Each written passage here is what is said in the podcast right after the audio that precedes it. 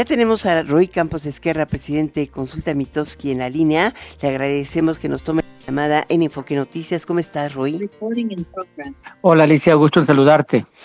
Oye, la, política moviéndose, ¿eh? la política moviéndose mucho, mucho estos días, porque además al dar a conocer nombres de los legisladores, de los candidatos, pues hay pleitos y hay análisis de las listas que se pueden dar.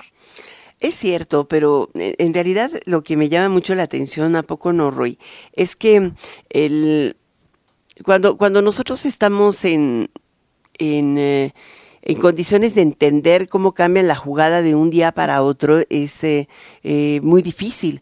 Cuando eh, sabes cuáles son las reglas, pues es más fácil de aceptar. Pero hoy están haciendo un cambiadero de reglas internas y externas que te sorprende la laxitud con la que la autoridad los ve, ¿no?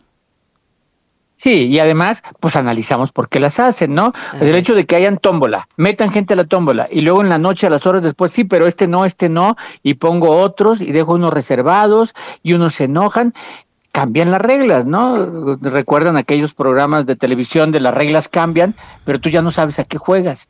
Lo que sí es que cuando ves la lista dices tú quién los puso, qué poder le dieron, quién va a tener mucha gente y empiezas a ver quiénes van a ser los actores políticos fuertes hoy y fuertes después, ¿no? Y entonces ves a quienes maltrataron, ¿no? Entonces dices tú, a ver, tal gente la pusieron en la lista hasta el número tal, es uno que si Ebrar aparece en el 7, cuando fue el segundo lugar en la encuesta. Pero no nomás Ebrar, la gente de Ebrar, ¿dónde está? Ah, bueno, está Malú Micher en el 8, y son los únicos dos en la lista del Senado de gente de Ebrard.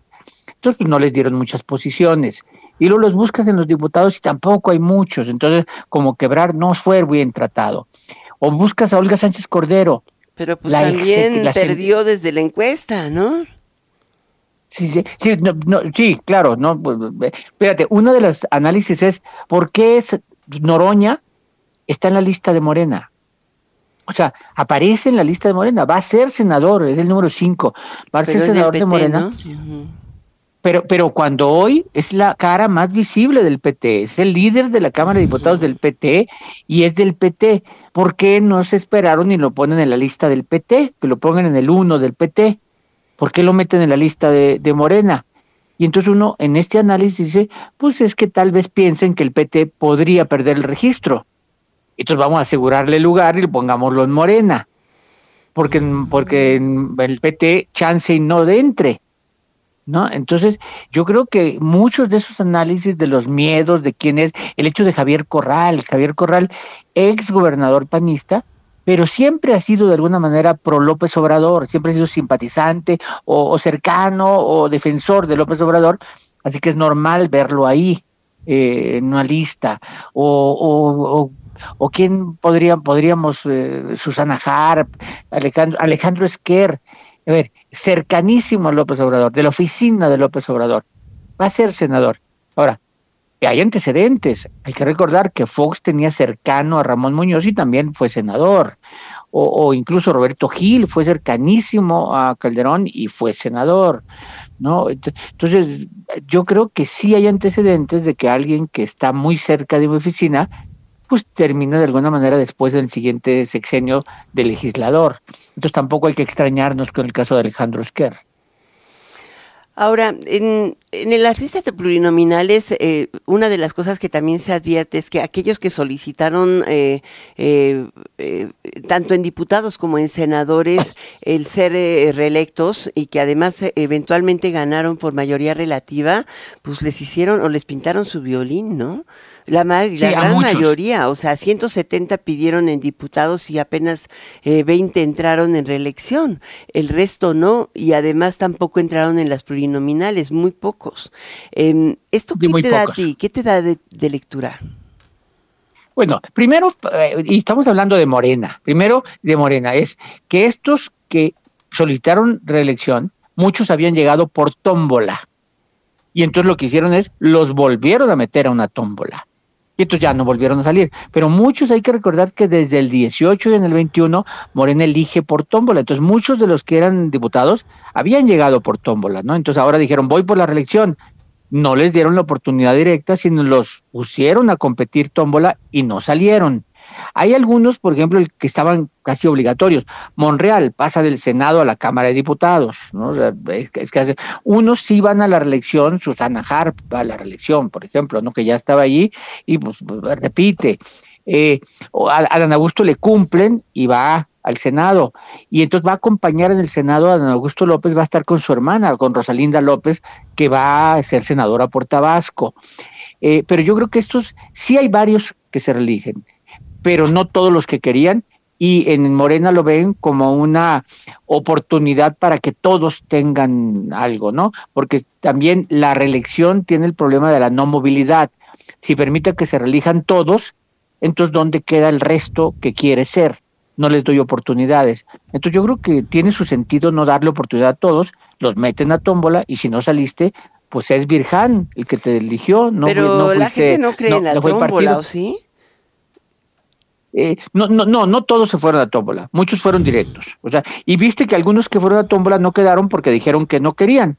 ¿no? El caso de Jesús Ramírez, del hermano del presidente, que pues los metieron a tómbola porque eran consejeros pero dijeron, no, no, yo no estaba jugando para ahí, entonces los terminan sacando. Y eso permite que otros entren.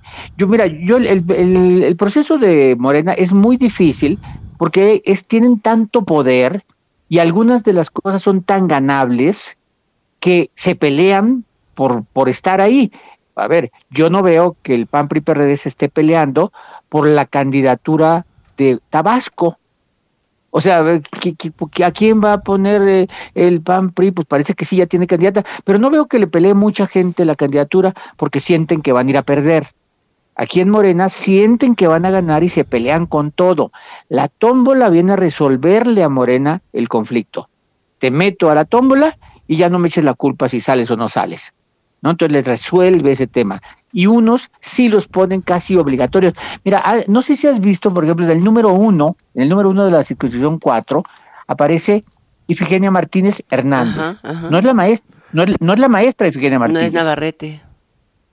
Sí, ella es Ifigenia Martínez Hernández. Seguramente, yo no lo tengo, pero es uh, un pariente, ¿no? A lo mejor es una nieta, una sobrina nieta, algo, porque se llama Ifigenia Martínez, pero no porque se llama Ifigenia Martínez, sino porque está en el número uno. Se ve que hubo una decisión de darle el número uno a la maestra Ifigenia Martínez Navarrete y dándole, poniendo, poniendo ahí a alguien cercano a ella.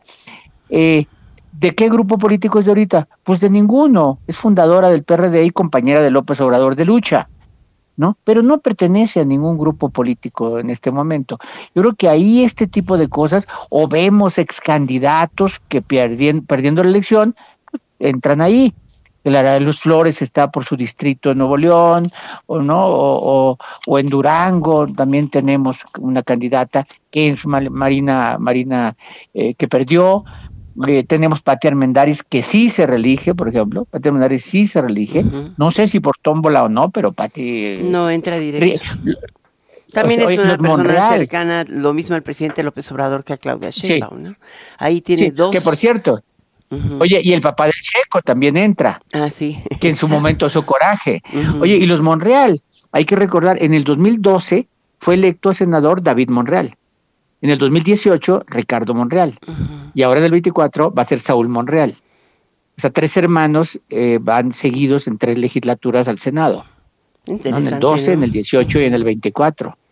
Ahora, a mí, a mí me parece algo que eh, igual y tú me lo puedes eh, cambiar, ¿no? Yo siento que este, esta reelección o esta forma de, de movilizar la estructura de Morena eh, que es muy diferente de la del 2018 o de la del eh, la intermedia. Muy difícil, muy distinta. Hoy para el 24 lo que estamos viendo, uno son nuevas figuras. Tal vez eso pueda eh, facilitar la reconstrucción de la base política del partido, pensando en un nuevo liderazgo presidencial. No nada más es el pasado, sino el futuro. Sí, totalmente, totalmente. Están pensando ya en que el próximo sexenio no va a ser el sexenio de un solo hombre, como fue este, ¿no? Y que sí necesitan partido político. hay una gran diferencia entre las listas del 18 y de las de ahora. Las del 18 fueron hechas desde la oposición. hoy tenemos un chorro de panistas y de priistas en esas listas, ¿no? Simplemente hay que ver Yucatán. El que sorprendió fue Alejandro Murat, ¿no? Alejandro Murat, pero no solo Alejandro Murat, a ver, ve Yucatán, el candidato a gobernador viene del PAN, el alcalde de Mérida viene del PAN, y los dos candidatos a senador fueron los dos candidatos del PRI en el 18, y ahora van por Morena los dos. O sea, entonces sí, sí, sí vemos que es una gran diferencia. En aquel momento jugabas desde la oposición y hoy juegas desde el poder. Muy bien, pues ahí lo tienen ustedes. Es la opinión de Roy Campos Esquerra, presidente de Consulta Mitowski. Me encanta siempre escucharte, Roy. Gracias, Alicia. Saludos y buenas tardes y buen fin de semana. Igualmente, buen fin de semana.